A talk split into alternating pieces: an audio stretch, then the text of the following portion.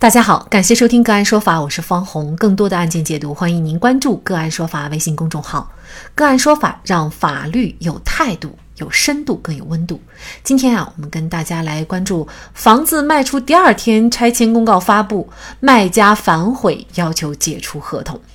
家住浙江省宁波市东吴镇的刘大妈委托好友小杨，帮她在老江东地段寻找一套合适的二手房。小杨通过宁波某中介公司物色到了房东陈先生正在出售一套五十五平方米的房屋。后来，陈先生和刘大妈还有中介公司就签订了房屋买卖中介合同。刘大妈按约向陈先生全额支付了购房款二百万元。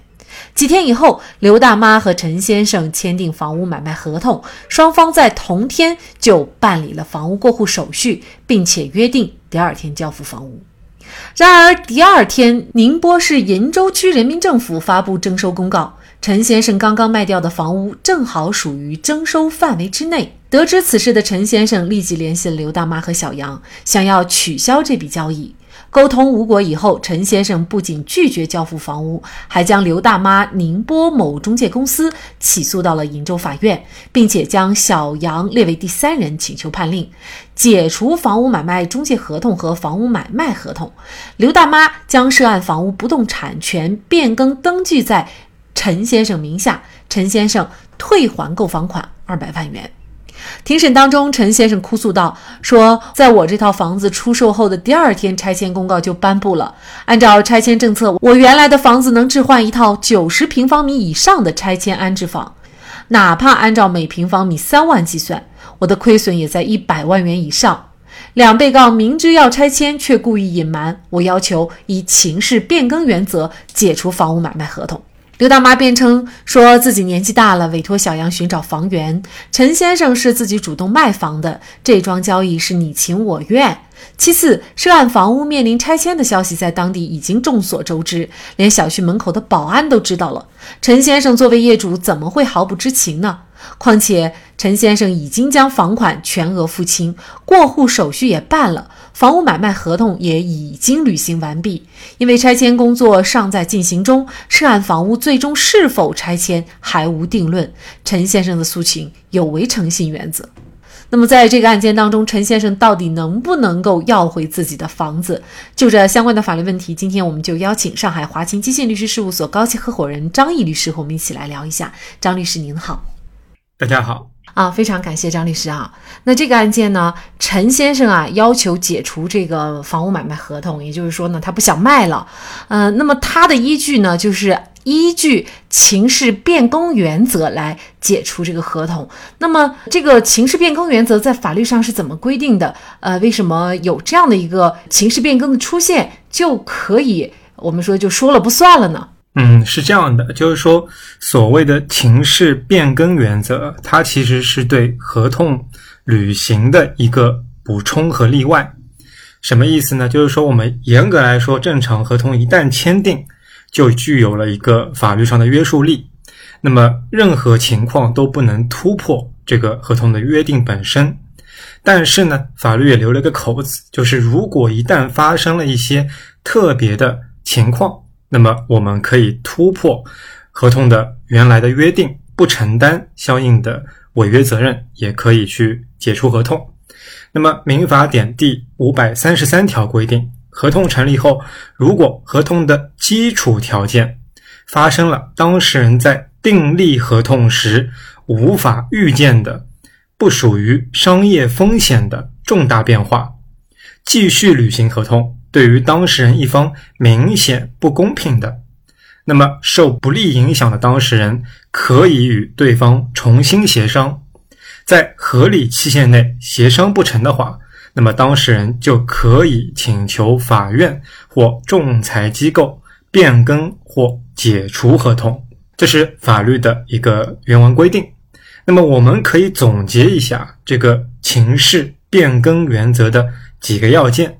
第一个要件呢，就是风险要件，它必须发生不属于商业风险的客观情况发生了变化，比如法律政策发生了重大变化，就属于不属于商业风险的这个客观情况变化。第二个呢，就是不可预见的这个要件，就是这种变化它是不能够在合同签订时双方能够预见到的。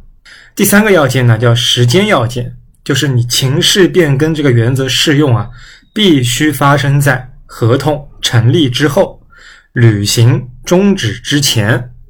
第四个要件呢，就是公平要件，因为情势变更必须要使原合同履行显失公平。那么，只有满足了以上四个要件，那么我们才是能够去适用。能举个例子吗？就比方说，我们是一个进出口企业，突然因为国家之间的制裁行为，导致了我们无法去向对方国家去出口这个货物。但是呢，根据合同来说的话，我们其实约定，如果我们不供货，我们就是违约的这一方。那么，因为这种变化是在双方合同签订时无法预见的，而且这种风险呢，它也不属于所谓的一般的商业风险，它属于政策和国家的这种情势政治的一种风险。那么第三呢，它时间点也是发生在我们签订合同后，在履行合同中发生了这个情情况。第四呢，就是公平。如果说我因为这个情况是你说我违约，我要赔钱，因为我不能供货的这个责任，那么肯定显然是不公平的。所以这个就是一个典型的可以适用情势变更去解除合同，不用负违约责任的这样一个例子。那像本案当中啊，房屋拆迁，那这种是不是一种情势变更呢？首先，我们看第一个要件，就是风险要件。那么拆迁它到底属不属于商业风险呢？拆迁的本质是什么呢？其实从陈先生的这个情况来看呢，他本来是可以获得额外的一百万的拆迁利益，因为他本来房子两百万卖出去了，但因为拆迁了，他其实损失了这个额外的一百万。所以，其实拆迁的本质呢，是获得更多的财产利益。这个呢，和交易过程中啊，房价的突然上涨和突然下跌是一样的。其实这都属于什么呢？就属于商业风险。所以，第一个要件，其实我们认为就是不符合的。它并不是不属于商业风险的变化，它其实就是就是商业风险。第二呢，就是说这种变化能不能预见？陈先生肯定现在肯定会说我没有预见到这件事情，但是呢，法律上并不完全根据当事人的说法来判断。从案件的情况来说啊，连小区的这个门卫都已经知道了这个消息，说明这个消息拆迁的情况已经在他们签订合同时已经扩散开来了。而且陈先生也去了多家中介去挂牌，那么显然中介也会向他去告知相应的情况，那么他的挂牌价格也会体现其中的一些因素。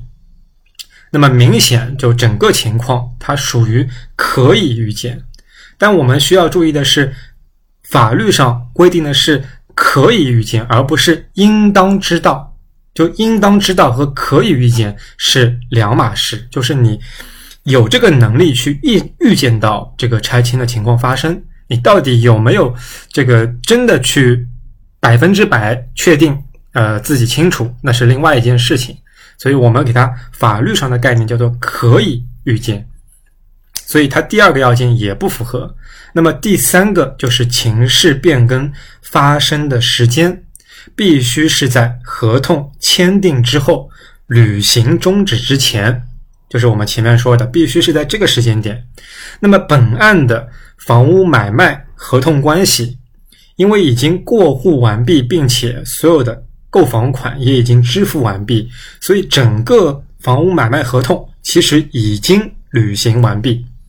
所以你并不符合在合同签订之后。履行终止之前这个时间要件，所以啊，综上三个要件来说，那么陈先生的这个主张适用本案这个情势变更原则这一个主张，我们认为是不能成立的。如果他去法院起诉，那么显然也是无法得到法院的支持的。